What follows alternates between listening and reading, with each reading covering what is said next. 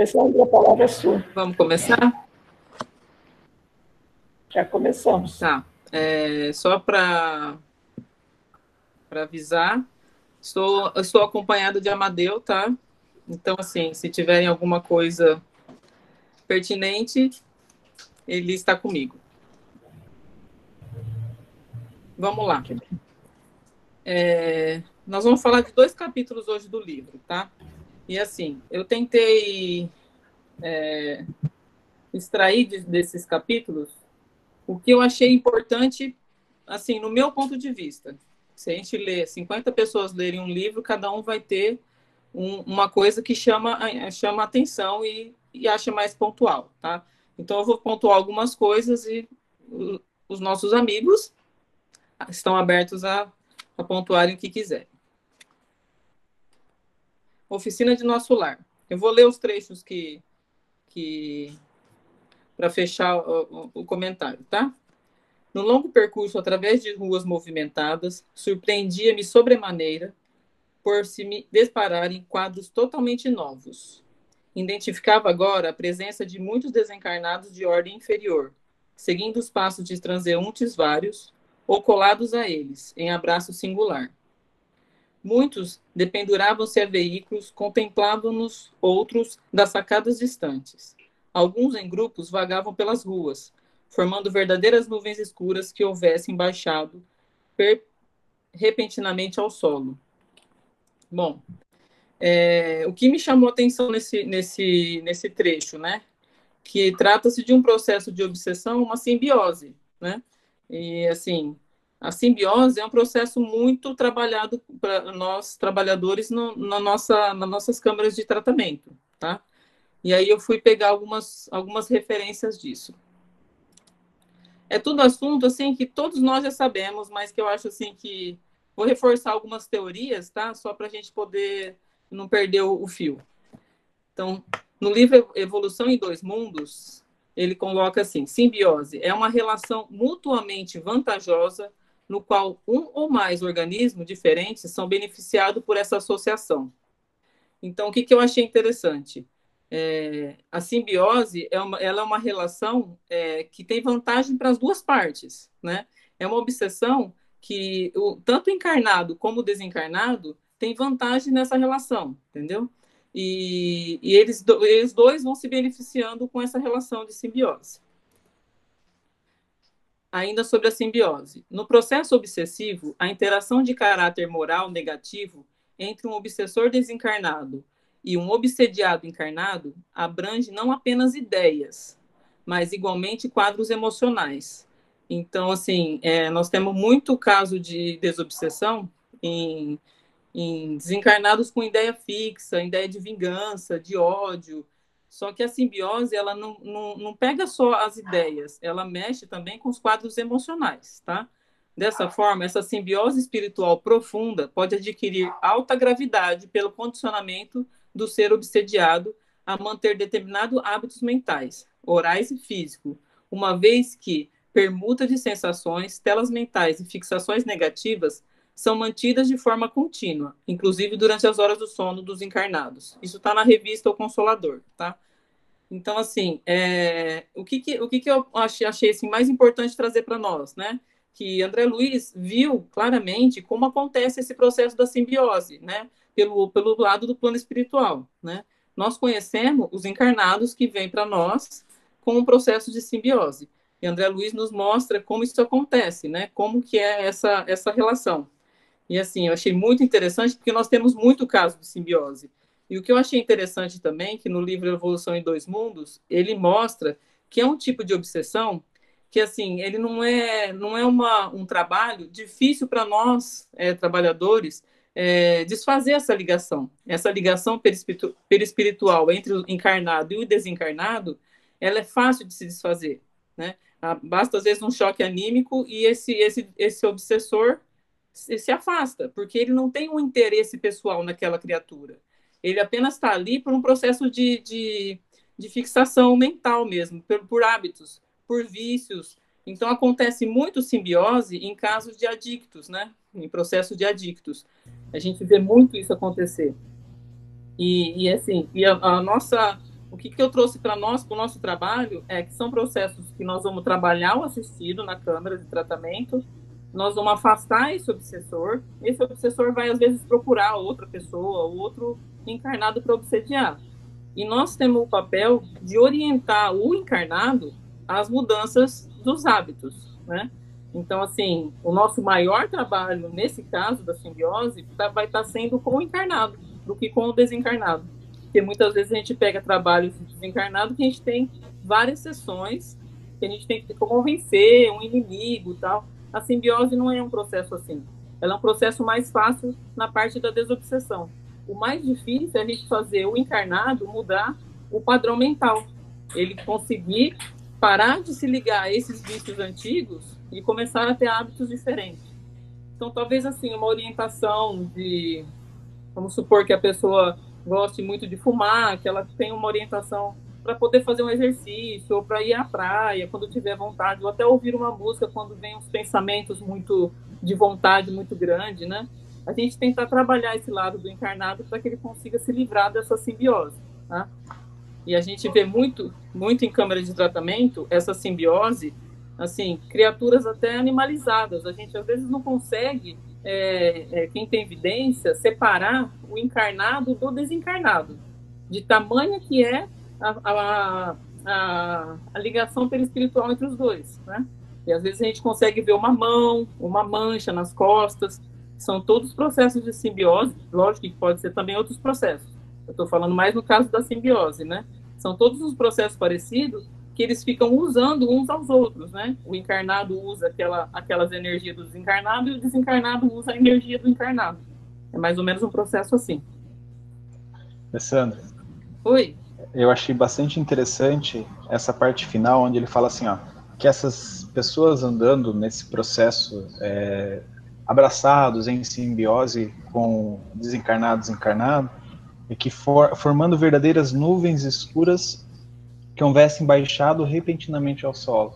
Então você percebe que aqui André Luiz estava descrevendo o campo mental que era produzido por essa simbiose. Né? Muitas vezes chega na câmara né, e os médiums conseguem perceber essa simbiose. Muitas vezes nem chega na câmara, né, chega já na casa espírita, os médiums já conseguem perceber. Né? É, ele fala até aqui na dificuldade de respirar, né? É, assim, a tamanha a densidade da emanação daquela, daquelas energias, né? É tão densa aquela energia que ele tem dificuldade de respirar naquele lugar, né? E até mais para frente ele vai citar que essa dificuldade de respirar nesse ambiente, né?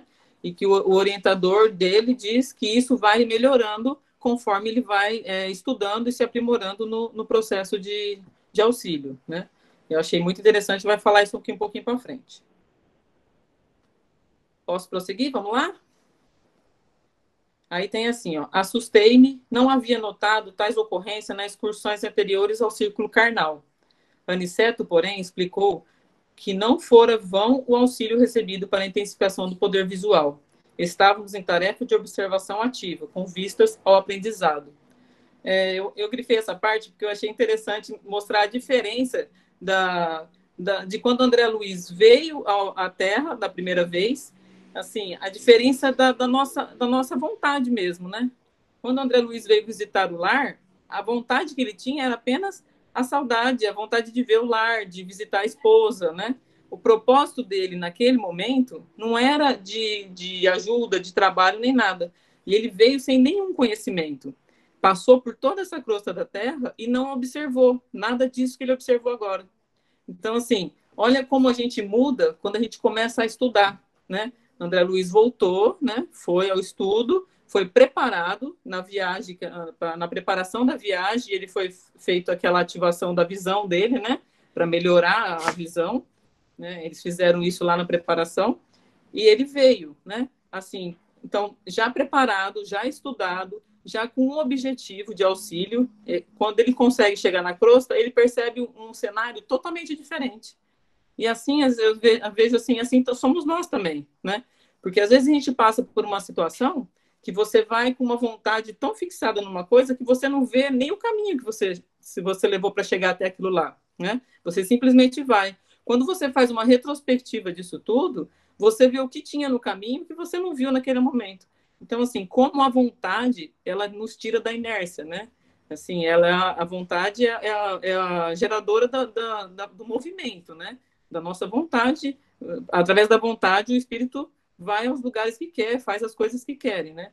Então, achei importante pontuar assim, a diferença de conduta dele, né? A diferença até do que ele enxergou quando ele teve nessas duas, nessas duas ocasiões. Uma quando ele veio pela primeira vez e nessa segunda, nessa segunda vinda à crosta da terra.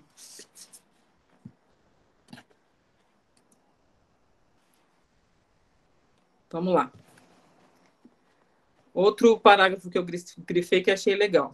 Tinha a impressão nítida de havermos mergulhado num oceano de vibrações muito diferente, onde respirávamos com certa dificuldade. Esse foi o que o Ju falou agora, entendeu? Eu grifei aqui na frente que ele tinha dificuldade de respirar, né? E o instrutor falava para ele que isso ia melhorando conforme ele ia aprendendo e nas outras excursões que ele fosse fazer à Terra, que essa essa dificuldade de respirar ia melhorar, né? Assim é no nosso nosso trabalho mediúnico também no início do trabalho, você tem certas dificuldades que você vai se aprimorando, vai estudando e vai se inovando e aquelas dificuldades vão, vão melhorando. Você não vai sentindo as mesmas dificuldades do começo do trabalho. Recomendava-nos bom ânimo e, sobretudo, a conservação da fortaleza mental. Eu grifei isso aqui porque eu achei assim, recomendava-nos bom ânimo e, sobretudo, a conservação da fortaleza mental. Fortaleza mental na nossa, na nossa vida, e principalmente na nossa tarefa de desobsessão, é, é importantíssima essa fortaleza mental. A gente faz assim, é, quando nós vamos trabalhar é, em, em tarefas de desobsessão, é preciso que se tenha uma blindagem dos nossos pensamentos, blindagem da nossa mente, para que tudo, toda, todo o nosso corpo se blinde, né? Vamos, vamos fazer um exemplo. Quando nós vamos fazer uma excursão no plano astral, Vamos supor que nós vamos fazer uma excursão no umbral para resgatar alguma entidade que nós estamos indo lá buscar, né? Essa fortaleza mental é 90% do trabalho. Se nós não tivermos essa fortaleza mental, nós não vamos conseguir sair desse lugar, por mais que num trabalho desse tipo nós vamos amparado pela, pela casa, pelos espíritos da casa, muitas vezes guiado por Amadeu, por Pena Branca, tá? Mas assim, se a gente se perder na nossa mente, nas nossas ideias, tudo isso vem por água abaixo. Nós vamos sofrer consequências do que nós estamos vendo lá e vivendo lá, tá? E eu trago isso também, essa fortaleza mental, para o nosso dia a dia, né? Vamos pensar assim, numa, a gente tem que visitar um lugar por, por, por obrigação ou porque temos que fazer algumas coisas, né? E a gente sabe que nesse lugar nós vamos ter muito choque anímico, nós vamos ter é, energias muito diferentes da nossa. Se nós tivermos, conservarmos essa fortaleza mental blindada, nós vamos conseguir entrar e sair dos lugares sem nenhum prejuízo, é, nem prejuízo físico, nem prejuízo mental, nem prejuízo de nada, entendeu? Então, eles recomendavam isso para André Luiz, conservar essa fortaleza mental. Nada, Ju, tudo bem? Vamos lá. Os conselhos de Aniceto calmavam-nos a alma surpreendida e inquieta, e eu tudo fazia no íntimo para ajustar-me aos alvitres do bondoso orientador, mesmo porque asseverava ele que diversos companheiros adi adiavam nobres realizações em virtude das manifestações de, de injustificáveis receios. Eu achei isso muito legal também, porque nós temos esse receio. O trabalho mediúnico é, qualquer tipo de trabalho mediúnico, nós, médios, temos muito receio de trabalhar. Nós temos receio de começar a trabalhar. E ele fala aqui que muitas, muitas, muitas realizações foram adiadas por receio de trabalhar, por receio de, de se pôr ao trabalho, né? E isso é muito normal a gente, a gente ver. A gente vê médiums preparados, com anos de estudo, que têm medo de trabalhar nas correntes mediúnicas, né? Por não conhecer, por qualquer outra coisa. Mas isso nada mais é do que você está adiando um compromisso que você assumiu de trabalho. Então, assim, nós temos que ter estudo, instrução, confiança na espiritualidade, acreditar e perder esse receio, para que a gente não adie o nosso compromisso mediúnico. Amiga, Aí ele vai Oi. Posso complementar?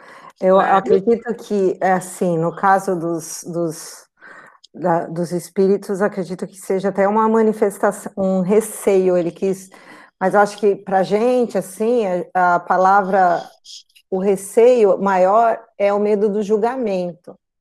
Né? Eu acredito que o médium tem medo, às vezes, de trabalhar em tarefa, porque ele fica pensando que as pessoas, que ele vai errar, ou que as pessoas vão julgar, falar que ele entrou na, na, na, vibração errada, e a gente sabe que não, que cada um entra, às vezes, no, no mesmo assistido, cada um entra numa situação diferente, e às vezes até a mesma situação, mas cada um tem uma percepção dessa situação diferente. Então, acho que atrapalha demais a gente no trabalho mediúnico é o nosso nossa vaidade, que é o medo de se expor por conta do medo do julgamento alheio, né? Sim. É, eu concordo, sim. Eu acho que tem, tem muito disso, né? E também o medo do espírito, né? Que a gente vê bastante isso, né? As pessoas com medo das manifestações espirituais, né? A gente estuda os espíritos e tem medo dos espíritos, né? Eu ouvi dizer que isso é lenda urbana, tá? É lenda, né? Mas tá bom. Ninguém nunca passou por isso. Agora ele vai falar, vai entrar agora para falar da, da, da, oficina, da oficina em nosso lar, tá? Do lugar. É, ele avistou de longe a casa, né? Aí ele colocou, proporcionava-me carinhosa impressão de conforto. Você já percebe já na, na, na, própria expressão de André Luiz que o lugar já era um lugar abençoado, né? De longe ele viu a casa e já teve uma, uma impressão de conforto. É uma oficina que representa o nosso lar, ele falou, né? Aí ele, ele conta: um cavalheiro muito simpático e acolhedor abriu-nos a porta. Aí ele, ele até coloca aqui a indagação, né? Esse pormenor foi outra nota imprevista. Tal não sucedera quando voltava à minha velha casa terrena. As portas cerradas não me ofereciam obstáculos. Ali, porém, vigorava um sistema vibratório de vigilância que eu não conhecia até então. A gente nota aí que já é um lugar é, onde, se, onde, onde se trabalha para Cristo, né?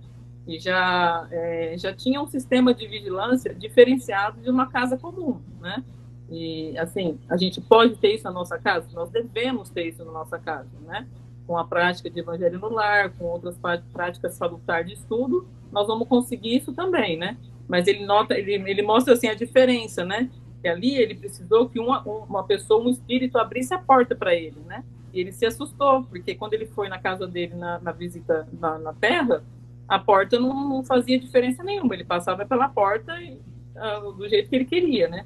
Ali não, existia uma vigilância. Até porque a casa, ao redor da casa, tínhamos toda essa situação que André Luiz relatou, né? De processo de simbiose, espíritos, é, uma densidade do, da atmosférica muito densa, né? Assim como nas nossas casas também, né? Não estamos falando que é uma casa colocada num lugar diferente, né? Nós temos isso nas nossas casas também.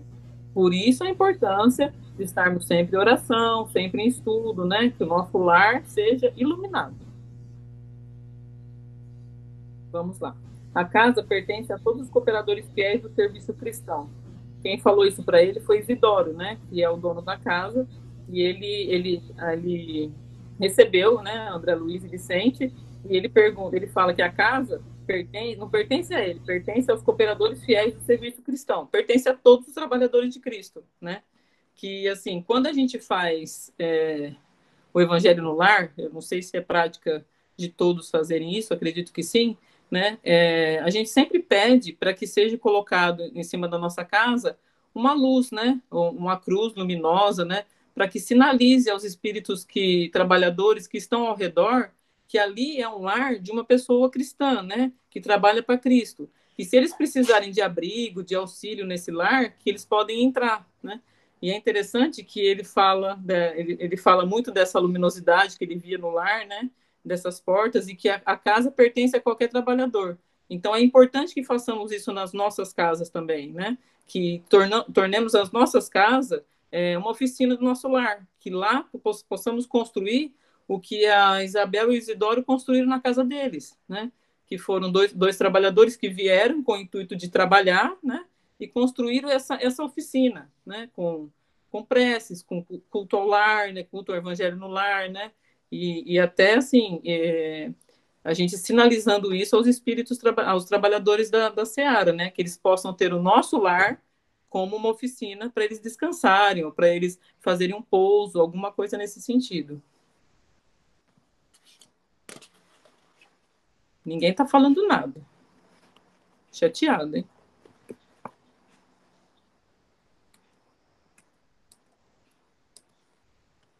Vamos lá. Agora ele vai falar um pouco da Isabel, tá? Que é a dona da casa. Temos aqui a nossa irmã Isabel. Ele apresenta ela. Notei, porém, notei, porém que da fronte do tórax, do olhar e das mãos dessa senhora irradiavam-se luz incessante, que me não permitia sofrear minhas expressões admirativas. Aí temos aqui nossa irmã Isabel. Ele fala dela algumas coisas, tá?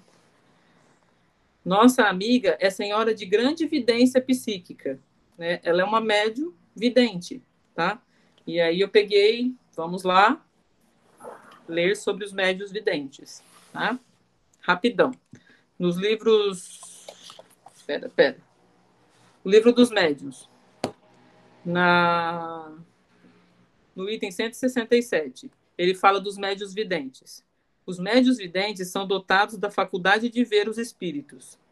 Há os que gozam dessa faculdade no estado normal, quando estão perfeitamente despertos, e dela conservam uma lembrança exata.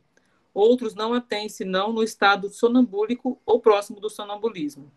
Essa faculdade raramente é permanente e é quase sempre o efeito de uma crise momentânea e passageira. Podemos colocar na categoria de médios videntes todas as pessoas dotadas da segunda vista. Segunda vista é a nossa é a, é a visão pela através da alma, tá? Acho que todo mundo sabe. O médio vidente acredita ver pelos olhos, como os dotados da segunda vista mas na realidade é a alma quem vê. E essa é a razão pela qual vem tão bem com os olhos fechados como com os olhos abertos. Então, mais para a gente ter, todo mundo sabe, né, o que é um médio vidente, só para dar uma, uma relembrada nisso, tá? E aí, no mesmo livro, no livro dos médios, outra instrução na, no 160, 171. A faculdade de ver os espíritos, sem dúvida, pode se desenvolver, mas é uma daquelas que convém esperar seu desenvolvimento natural, sem provocá-lo, se não se quer se expor ao ser joguete da própria imaginação. Quando o germe de uma faculdade existe, ela se manifesta por si mesma. Em princípio, é preciso se contentar com as que Deus nos concedeu, sem procurar o impossível, porque então queremos muito ter, arriscando se perder o que já temos ele, ele nos orienta aqui que a, a vidência é uma faculdade é, que nem todos têm, né? E quem tem deve deixar ela se desenvolver naturalmente, né? A gente não precisa ficar trabalhando essa vidência. Às vezes a gente trabalha é, um médio de incorporação, né, de efeito físico, a gente trabalha é, alguns exercícios para desenvolver, para melhorar, tal. Ele, ele nos orienta que a, a a faculdade de evidência, nós devemos deixá-la espontaneamente aparecer, tá? Quando ela aparece, quando é, é, o médium é um médium vidente, aí podemos trabalhá-la, aí podemos aperfeiçoar. Ele fala, quanto mais aperfeiçoada for a nossa evidência, mais vai se descortinar o véu entre os planos, entre os planos físico e o plano espiritual, tá? Mas não, não devemos ficar forçando essa evidência. Se não temos evidência, não temos. Somos médios de várias outras categorias, mas médio vidente são alguns médios que são que têm essa faculdade, tá? Isabel era uma pessoa que era um médio vidente. Achei muito legal que ele fala aqui, ó. Mas os benfeitores que nos orientam os esforços recomendam não se lhe permita a visão total do que se passa em torno das suas faculdades mediúnicas. O conhecimento exato da paisagem espiritual em que vive talvez lhe prejudicasse a tranquilidade. Isabel, portanto, apenas pode ver mais ou menos a vigésima parte dos serviços espirituais em que colabora de modo direto. Ela pode ver a vigésima parte do serviço espiritual. Eu achei muito legal isso, porque assim nós precisamos ter essa noção quando nós trabalhamos em, em câmeras mediúnicas com os médios videntes, que muitas vezes vemos coisas que, que até nos chocam, né? E, assim, precisamos ter a noção que não, não, não é possível nós vermos tudo. Nós não temos essa, esse conhecimento, nós não temos essa capacidade, essa evidência tão desenvolvida de vermos tudo. Aqui ele fala que não é permitido a nós, que seria, se fosse permitido, é, prejudicaria até a nossa tranquilidade, porque nós não temos é, condição nem moral para poder é, conhecer tudo que tem do lado, do lado de lá. Então, assim, ao mesmo tempo que o, o bom, o, o que é bom, os espíritos bons, tudo que é de bom, a gente não tem capacidade de ver tudo, né? É, não, não, não nos é mostrado tudo, assim como o mal também não nos é mostrado. Porque essas as duas coisas em excessos talvez prejudicaria a nossa vida, o nosso andar, né? A gente vê tanto o mal muito aflorado quanto o bem. Então, às vezes a gente faz essas excursões que os médios videntes fazem muito em câmara de trabalho e relatam tudo aquilo que vê. A gente faz muito isso, um exemplo bem legal, na nossa vibração para chakra esperança. A gente vai, faz uma vibração para chakra e os médios que estão na corrente, que tem evidência, relatam o que vê, né? E assim, a gente vê bastante coisa, é bem interessante. Mas assim, desse trabalho, eles falam, Isabel, que era um, um espírito tão evoluído, que tinha tanta condição, né? Eles deixaram, era possível ver apenas a vigésima parte do trabalho, imagina para nós, né? Então, assim, não, não, precisamos ter esse cuidado para avaliar as coisas e, e ter o crivo para poder entender, que não, não é possível nós vermos, nós vermos tudo. Alessandra. Oi. Pode falar, Rita. É, não, então eu acho interessante isso também ficar claro, principalmente para os dirigentes, né, de corrente, que às vezes a gente está é lá no, no, na quarta-feira no trabalho de desobsessão, a gente entra e a gente, e a gente meio que não consegue avançar né, daquela vidência, fica naquela vidência, não, mas vamos, será que vamos abrir a vidência? Abre a vidência e nada não aparece. Provavelmente, lógico, não, não, né, existem as exceções, mas provavelmente é o alcance que a gente pode ter naquele momento, até por proteção nossa, ou às vezes por proteção até do, do, do assistido, mas isso é importante mesmo, achei importante essa ressalva da, da capacidade do que é permitido pela espiritualidade, do, da vidência e do trabalho mediúnico também, até onde a gente pode ir. É, essa questão eu também marquei e a gente até discutiu aqui em casa. Né? Discutiu no bom sentido, conversou sobre isso. Né? Né? É, conversamos. É, que ela, né, ela podia ver 5% do trabalho que ela colaborava. Então, onde ela estava atuando. Então, ela não, ver, não ia ver nem o, o, não é o trabalho todo que é realizado. Porque a gente sabe que os trabalhos, eles são muito maiores do que aquilo somente da nossa colaboração. Isso eu achei interessante. E ela, claro, que eh, quando ela está em serviço, por causa do merecimento dela, como você falou, provavelmente aquilo alcançava muito mais. Ali ela estava é, no momento com a família, no momento com os filhos, né? Então ela tinha essa visão limitada, por mais que ela tivesse muita capacidade, né? É, eu achei, eu achei muito fantástico isso também, Ju. Eu fiquei assim muito, muito pegada nisso. Eu tentei até achar alguma coisa é, que algum algum sábio tivesse dito a respeito, né? mas eu trouxe muito para o que a gente trabalha, né? É, é realmente no, do nosso trabalho, né? Que eu falei, a nossa visita na chácara, ou até mesmo no, no Vale dos Suicidas, nós trazemos algumas vidências, né? Isso é de um trabalho muito pequeno, né? Nós precisamos ter essa noção de tamanho da nossa participação, o quanto é. Para nós, é uma participação enorme, não tem assim como, como descrever tamanha participação, né? mas no, no contexto todo, nós somos muito pequenos, né?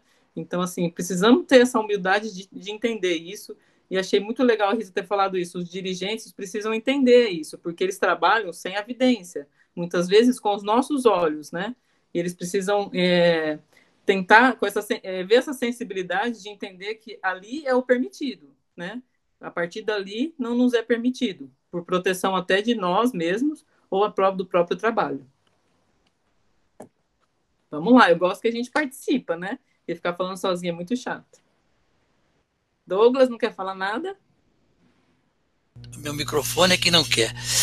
Ah, estava achando que tinha alguma coisa errada. Eu, eu acho a abordagem que você fez e que estamos extraindo da, da, do texto é importantíssimo, mas eu queria acrescentar alguma coisa que me ocorre. A questão da evidência ela é de, de vital importância no sentido de compreendermos o que seja a evolução espiritual. Percebe o seguinte: é, aos médiums que estão na Terra, nem tudo é dado ver.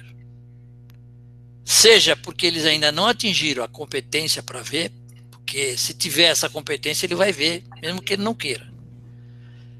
E, ou seja, porque está sendo, é, digamos assim, limitada por razões pedagógicas ou técnicas do trabalho que está sendo feito. Verifique o seguinte, que os espíritos, está muito em todas as obras de André Luiz, ele normalmente comenta isso em algum momento, que os espíritos se fazem é, invisíveis dependendo do local onde eles vão. Eles vão penetrar para que eles não choquem as, os espíritos que ali estão, né? Então você percebe também que é da capacidade do espírito evoluído se fazer invisível é da capacidade dos espíritos evoluídos é, impedir que outros espíritos não tão evoluídos vejam o que não podem ver, o que não devem ver. Então, é, a vidência é um instrumento hum, fundamental para que é, nós compreendamos o, o, as circunstâncias em que estamos envolvidos, né, como médiums, mas ele é, na verdade, uma característica dos espíritos plenamente evoluídos. Percebe? Você vê, mesmo a. a, a como é que é o nome dela? Aqui, a. a Isaura, né? É Isaura? Tá todo mundo ouvindo, ninguém tá falando. Isabel, Isabel, Isabel, Isabel, Isabel perdão. Isabel. Ah, ela Isabel, tem uma limitação, ela só pode ver um quinto do que ela que está se passando, né? Porque ela tem essa limitação, ainda não está totalmente desenvolvida. É, outros, por exemplo, como eu, não enxergo nada.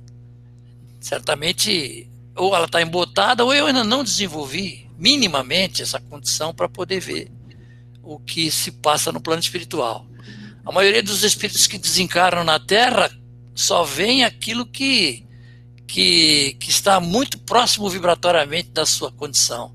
Então, é o que eu queria chamar a atenção disso. A, vi, a, a vidência, ela é uma, uma, uma marca dos espíritos plenamente evoluídos.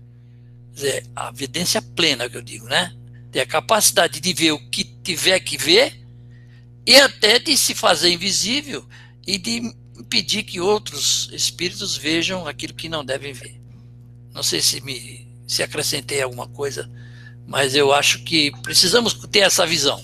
Com relação a, a, aos dirigentes, aí vocês estão falando algo que me toca.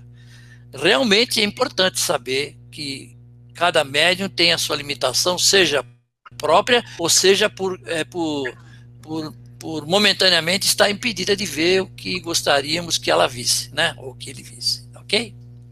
É fundamental que a gente tenha essa noção para que não, não atrapalhemos é, o êxito do trabalho que está sendo feito, ok?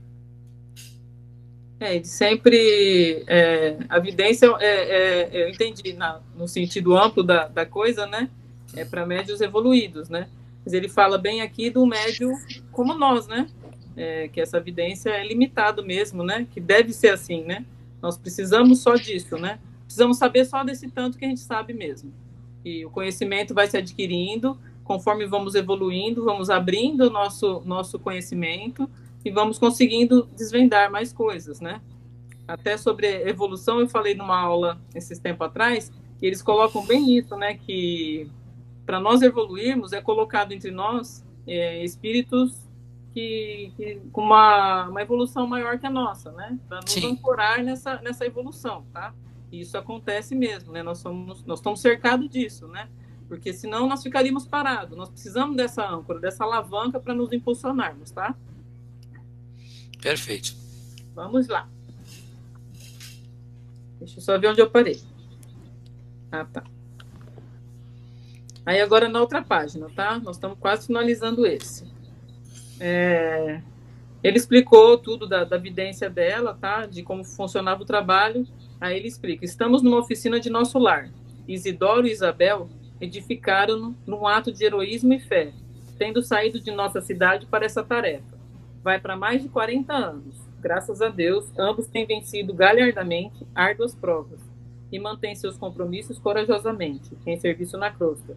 Há três anos, voltou ele para nossa esfera, e contudo, graças ao altruísmo da esposa e aos vínculos de amor espiritual que conservavam acima de todas as expressões físicas, continuam estreitamente unidos, como no primeiro dia do reencontro na existência material. Eu me apeguei muito nessa passagem, nessa, nessa parte do, do, do livro, porque, assim, eu tenho, assim, uma convicção que nós, trabalhadores da Sena, estamos ligados, de alguma forma, nesse trabalho, né? A nossa casa é tão pequena, somos poucos, e acredito que nós temos uma sintonia de trabalho e viemos mesmo com essa tarefa de trabalharmos juntos, né? Eu achei legal aqui eles eles explicam de um casal, né? Que é Isidoro e Isabel, que quando um desencarna, o outro consegue trabalhar vinculados uns aos outros, né? E eu achei isso isso gratificante para mim, né?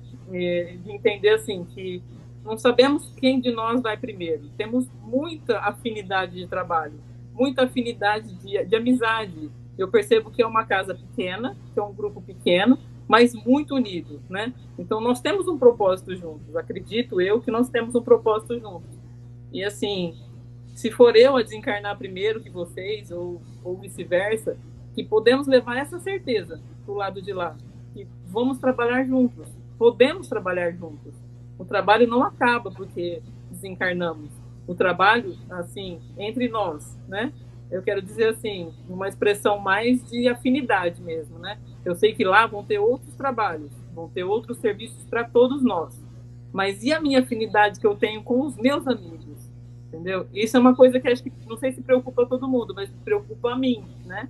Então, assim, com essa narrativa de André Luiz, eu pude ver que é possível a gente trabalharmos juntos mesmo cada um estando num plano, né?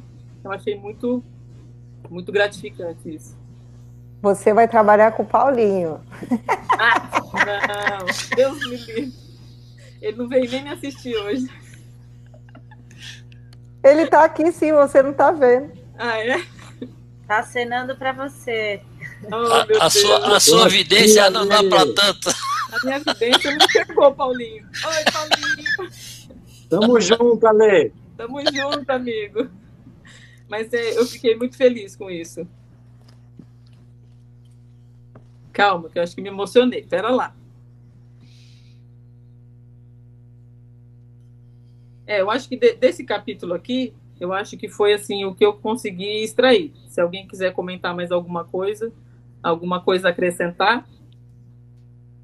Ju, Rita, professores.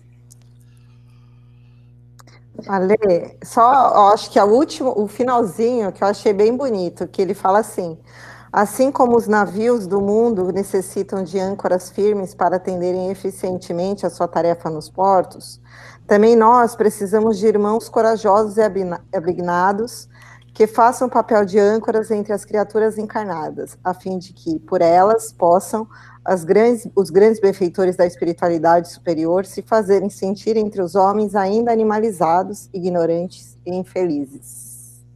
É, é muito lindo, né? Muito legal. É o que eu falei, é. né? Na nossa evolução são colocados espíritos é, mais evoluídos entre nós para ancorarmos, né? Para nos tirar da inércia, né? E ajudar nesse processo de evolução. E é, é muito... E a espiritualidade, assim, acaba utilizando da, da, desses recursos, não só de casa espírita, mas de outros templos que trabalham para o Cristo, de pessoas que estão no esforço, como nós, acredito que todos nós estamos, justamente para servir de porto, vamos dizer assim, de porto seguro, né, mais ou menos seguro, é, de âncora, para trabalhar ali para intermediar essa ação entre o plano espiritual e o plano carnal dos que ainda acreditam que precisa de intermediário entre o, o, o espírito e é, o plano espiritual. A gente sabe que não tem, nós sabemos que não precisa, mas tem muitos que ainda acham que, que tem essa necessidade de intermédio. É. E nesse momento agora que a gente está vivendo, eu achei assim, muito importante que cada um, com o seu conhecimento, passe adiante, né? Como você está fazendo, você está fazendo. Porque eu, eu vejo, assim, as pessoas que, que chegam a mim, algumas pessoas, elas têm um, um desespero com a morte muito grande, né? É muito generalizado isso. E não conhecer o outro lado, não saber como vai lidar com isso, entendeu? Eu acho que o momento agora é de passarmos o conhecimento para frente, né? Avante, né? Nós temos pouco conhecimento, mas o pouco que temos, podemos desencarnar e tentar levantar, e tentar andar, né? Com o que a gente conheceu até então. É, é jogado na nossa cara, o André Luiz, ele, ele, ele escancara para a gente o plano espiritual, né? É, basta a gente assimilar isso tudo, né? E, e tentar levar isso à frente. Porque no momento que nós estamos, nós temos que estar preparados para tudo, né? Sempre temos que estar preparados para tudo, mas esse é um momento que exige um pouco mais de nós, né? Vamos passar para o próximo capítulo. Ju não vai falar nada, brigou tanto com o Ives, agora não quer falar? Não, eu já falei. Não briguei, não. Cadê o Ives? Não falou nada. Safado. Não tá sobrando nada para eu falar, vocês estão extremamente abrangentes, Oi. profundos, não sobrou não. nada. A gente gosta de ouvir você falar.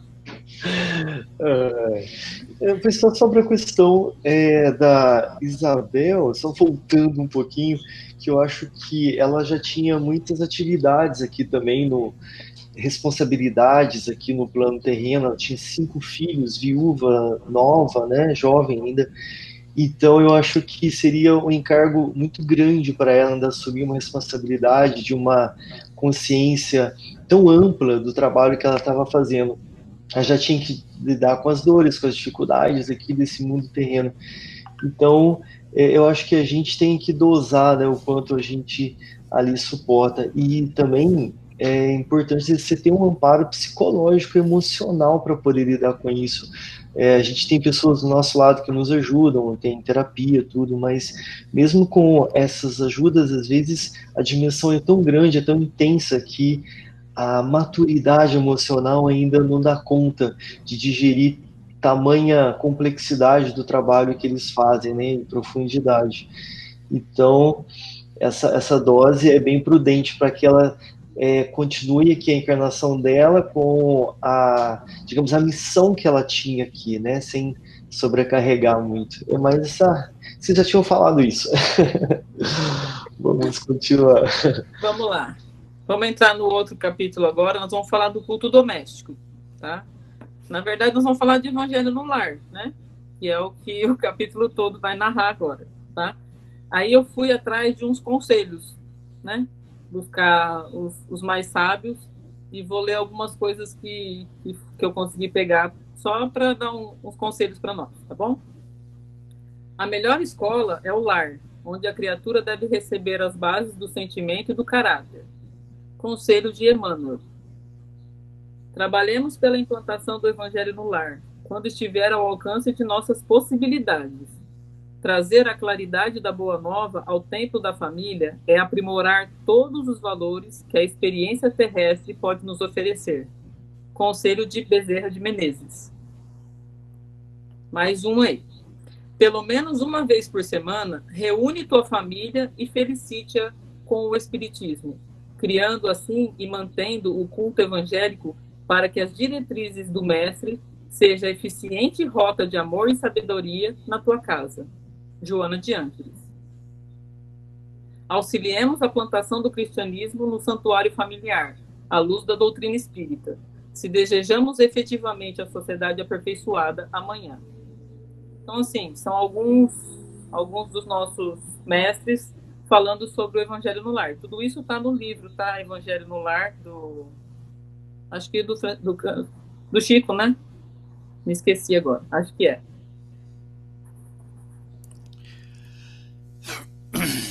Vamos lá. Um cap... Uma parte que eu, que eu me peguei, tá?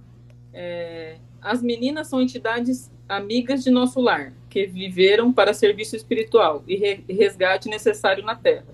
O mesmo, porém, não acontece ao pequeno, que procede da região inferior, tá? Eles estão, ele está falando aqui dos filhos, né? Que ela tinha as meninas e ela tinha um menino que ele era um pouco mais rebelde, né?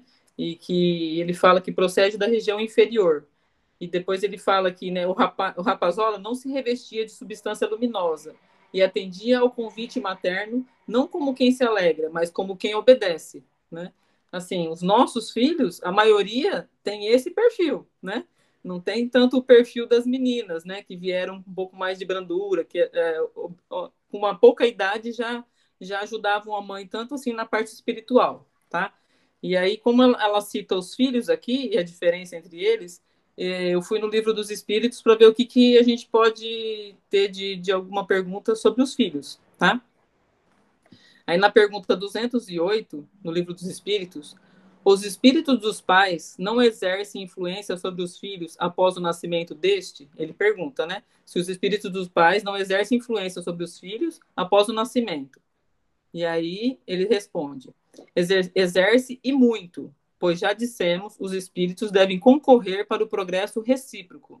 Pois bem, os espíritos dos pais têm a missão de desenvolver os filhos pela educação, isto é, para ele, uma tarefa. Se nela falharem, serão culpados.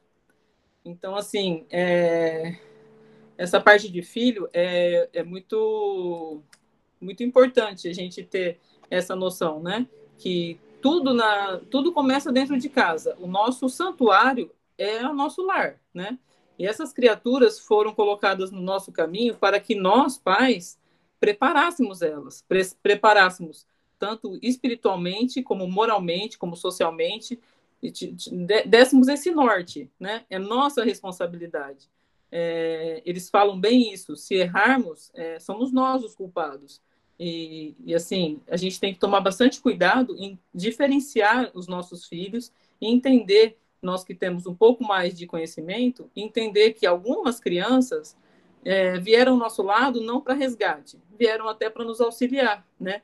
Outros já vieram para cumprir alguns resgates conosco, né? Então, precisamos ter a paciência de entender isso e sempre estar tá orientando os nossos filhos. Uma maneira muito, muito eficiente de fazer isso é o evangelho no lar, que é a hora que os pais devem cobrar dos filhos, que os filhos sentem à mesa para fazer o evangelho no lar. A gente vê hoje, né, acontece muito de muitos pais não quererem impor para os filhos uma religião ou às vezes até uma prática da religião, né? Mas a gente lendo o livro dos Espíritos fica bem claro que gente, nós somos responsáveis.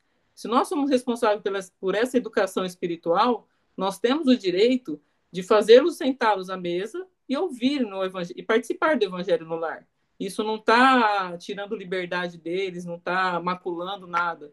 Nós temos o, o, direito de fazer isso, porque lá na frente vamos responder por essas criaturas que Deus colocou no nosso caminho para que nós consigamos aprimorá-las. Aí agora ele vai começar a falar do culto do evangelho no lar que eles faziam, tá? A viúva sentou-se à cabeceira e, após meditar breve instante, recomendou à pequena Nelly, de nove anos, que fizesse a oração inicial do culto. Filha, pega um carregador para a mamãe, por favor. Filha, só um pouquinho. Um carregador para eu carregar meu celular. Fizesse a oração inicial do culto, pedindo a Jesus o esclarecimento espiritual. Tão logo começou aquele serviço espiritual da família, as luzes ambientes se tornaram muito intensas. Então ela pede para Nelly fazer como se fosse a abertura, é, é um modelo de, de, de, evangelho no lar. Ela pede para a menina de 9 anos fazer a abertura do, do evangelho no lar, né, com uma oração inicial, assim como nós fazemos também, né? E aí ele nota, André Luiz nota, que as luzes do ambiente se tornam muito intensas, né? E aí ele fala, no, lá embaixo, Dona Isabel pediu à filha mais velha que lesse uma página instrutiva e consoladora, e em seguida alguns fatos interessantes do noticiário comum. Isso já não é um hábito nosso, né, de fazer, ler, ler, ler nada de noticiário, né? Era só um pouquinho. É, amiga, eu vou aproveitar Pode que você falar. vai pôr o celular para carregar. É, eu, eu passo uma situação, é, eu não sei se mais alguém passa, que é um pouco diferenciada com relação ao evangelho do lar, porque eu sou casada com um judeu. Sim. que é super aberto, né? Super, a maioria conhece, sabe que eu não tenho dificuldade com o meu marido. Porém, nós temos três filhos e nós resolvemos é, deixá-los que eles escolham mesmo a doutrina, se eles quiserem seguir o judaísmo ou, ou, a doutrina dos espíritos, ou sei lá, qualquer outra doutrina que eles quiserem. Então, assim, é, eu já tentei fazer o evangelho com eles, mas aí é um, é um caos, porque eles se aproveitam dessa situação. Aí dois falam, não, mas eu sou judeu, aí o outro. É, Bom, aí resumindo, eu estou trazendo, é, eu trazendo isso porque eu acho que, assim, lógico, tem que fazer o evangelho no lar, legal, mas às vezes você tem situação na sua casa que, que é, é mais tormento você fazer um evangelho no lar do que realmente é, vai te ajudar. Então, o que, que a gente faz? A gente procura fazer uma oração com eles e falar sobre Deus, que é que atende as duas partes, né? Que ninguém fica no conflito. A importância, eu falo de Jesus, de como um espírito evoluído e que você precisa se tornar um homem de bem. Por que, que eu estou falando isso? Porque às vezes tem situações em casas que pode ser que nem seja impedimento religioso, mas que seja um conflito, mais conflito você fazer, obrigar fazer o evangelho do lar, vai te trazer mais transtorno do que você é, simplesmente fazer seu evangelho e tentar em algum momento falar sobre a importância do trabalho espiritual, independente de doutrina ou de você ter que ler o evangelho e seguir todo o roteiro. Só para só para dar Não, meu eu, eu, acho eu acho que isso é, é, é, é muito importante assim porque eu sempre fiz o evangelho no lar sozinha tá? Eu não tinha. As meninas nunca participavam do Evangelho no Lar. E assim, é família de espírita, não tem a desculpa, né? Então, mas elas não participavam. Só que com o tempo você vai é, tentando implantar na cabeça deles alguma coisa, entendeu? E eu falo assim, não é uma coisa que, que é uma obrigatoriedade que você vai ter que, que, que ter uma briga para isso. É, é uma coisa que com as mães, com, as mães principalmente, elas conseguem com um jeito é, é, mexer com o coração delas, né? Muitas vezes, o que eu fazia? Eu trazia para o quarto o evangelho, elas deitadas na cama, eu não fazia nem levantar da cama. Do jeito que elas estavam deitadas, eu sentava numa cadeira e eu mesmo fazia abertura, encerramento, comentário, tudo. E muitas vezes eu nem sei se elas prestavam atenção, né? Mas com isso, eu acho que foi desenvolvendo né, alguma coisa e hoje, graças a Deus, todo mundo faz, até o Jatos faz comigo, né? mas é, não, é, eu falo de obrigatoriedade, mas assim, não é uma coisa que a gente tem que impor hoje e amanhã. E outra coisa que você falou que eu acho muito interessante, você sabe a minha opinião sobre isso, que assim, impor que, que seja o evangelho no lar. Eu acredito assim que se você sentar e ler um livro que fala de Deus, fala de Jesus, qualquer qualquer livro é, nessa nessa linha já no, no, nos traz a espiritualidade amiga, já nos traz esse evangelho, entendeu? Eu estou falando da prática do Evangelho no Lar, de todo esse, esse roteiro de Evangelho no Lar, porque nós passamos isso para as pessoas, né? Mas eu entendo o que você fala. Eu, se eu sentar a falar de Deus com meus filhos, ensinar alguma coisa de religião para eles, eu vou estar praticando o Evangelho no Lar, né? Tudo bem? Vamos lá? Aí ela, ela comenta aqui que ela pediu para a filha, é, para a filha mais velha, ler uma. Lê! Deixa eu, antes de você continuar. Fala. Eu vi uma frase há uns 10 dias atrás que ah. serve para muita coisa, mas especialmente para isso que nós estamos falando. Diz assim: é, o exemplo não é a melhor forma de educar, é a única. É. Percebem? Porque você às vezes fica impedido realmente por circunstâncias de cumprir essa recomendação porque todos têm seu livre-arbítrio e você se constrange, às vezes, de tentar é, invadir essa, essa seara. Mas se você der o exemplo, eu tenho para mim, eu tenho meus, minhas filhas, minhas filhas estão na faixa de 45 anos, né? E hoje elas estão engajadas no espiritismo, mas no entanto nunca quiseram saber de, de se envolver com, as, com os meus estudos, com a, com a forma, com o evangelho que eu faço no lar, nem nada. Então, tudo tem, tudo chega a seu tempo, né? Nós somos responsáveis, como diz o, o livro dos Espíritos, a doutrina. Mas cada um tem é uma folha que só vai cair na hora exata, né? Ok, é só é, isso. Tenho, Obrigado. Isso eu tenho, tenho a, a, a, certeza total, Douglas, porque eu tive muito esse exemplo dentro de casa, né? Que eu sempre, sempre estudei, sempre falei, e ninguém nunca me seguiu, né? E até assim, que eu fiquei muito tempo afastada de vocês, porque as minhas filhas sentiram a necessidade de conhecer um pouco mais sobre a doutrina, né? Então eu estava ausente para poder orientá-las sem ler o texto, eu já, já senti essa responsabilidade. Eu achava assim que se amanhã é, eu partisse, eu deixasse elas, elas não iam ter uma base, elas não iam ter é, em que acreditar, né? Até Sim. ouvir da boca da mais velha que, ah, mãe, se você morrer, eu prefiro morrer também. Eu falei, não, não é assim. A, a vida funciona de uma outra forma. Aí me senti na necessidade de explicar para minhas filhas o que acontece do outro lado. E se amanhã eu não estiver aqui, que elas vão ter a minha presença, entendeu? Como espírito. Então, eu senti, essa vontade me chamou de uma tal maneira, Douglas, esse compromisso me, me pegou de uma tal maneira que eu larguei tudo que eu estava fazendo de trabalho na, na casa para orientá-las. E hoje eu percebo que elas estão mais firmes. Tanto é que fazem o evangelho comigo, né? Participam, tem muitas dúvidas, muitas perguntas, mas eu, eu, eu acho que eu atingi um pouco o objetivo que eu queria. Se amanhã eu não estiver aqui, que elas vão conseguir se suportar, vão conseguir se sustentar em pé. Com certeza. Eu acho que você fez a escolha certa. É, eu acho também. Aí ele falou da, da menina mais, mais velha, né?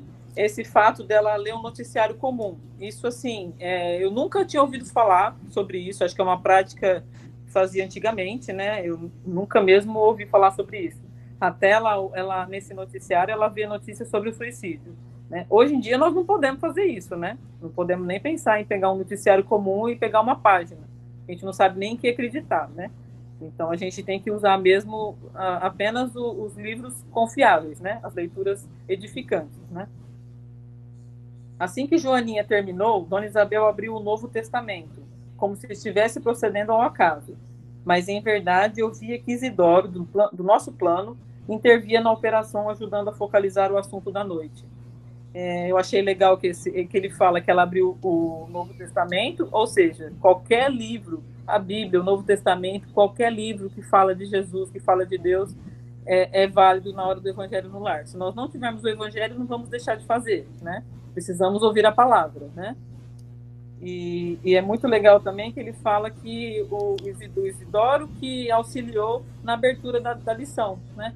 Porque se a gente for parar para pensar no Evangelho no lar, nós não estamos sozinhos, todos nós sabemos disso, né?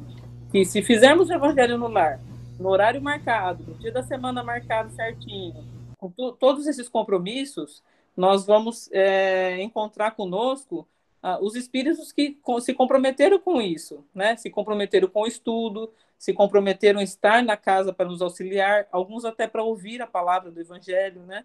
então, por isso é importante essa disciplina, né? É como se, se a gente parasse para pensar, ah, um médico com a sala de recep a recepção toda cheia e o médico simplesmente não aparece. Somos nós no Evangelho do Lar quando faltamos, né? Ah, todos aqueles assistidos, todos aqueles doentes que estão ali esperando, vão continuar ali e sem assistência médica, né? Assim é o nosso Evangelho no Lar. Nós precisamos ter esse cuidado, né? E, e aqui ele fala assim: muitas vezes abrimos o Evangelho ao acaso. A gente, eu faço muito isso em casa eu abro ao acaso. E aí vem uma lição assim, tipo, uma coisa que eu falo, nossa, isso não, não, é para mim, parece que não, não, encaixou, né? Porque nem sempre as coisas que nós lemos é para nós mesmos. Muitas vezes, algum dos espíritos sofredores ou que vem ali para ouvir a palavra, que necessita daquela palavra. Então, nós precisamos acreditar que, é, é que a hora que abrimos o evangelho, é, aleatoriamente, estamos sendo instruídos pelos espíritos, pelo nosso mentor principalmente, que aquela, aquela palavra vai confortar um espírito ou alguém que esteja ali necessitando nesse momento, tá? Vamos lá. observei. Oi. Agora já são 22. Nós temos tarefa daqui a pouco. É, será que você pode continuar semana que vem? Posso?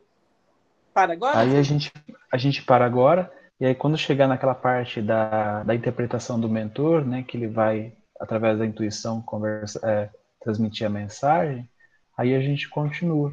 Né? Aí você dá a, a, a continuidade, o término desse capítulo, e o próximo é, facilitador assume de onde você parar.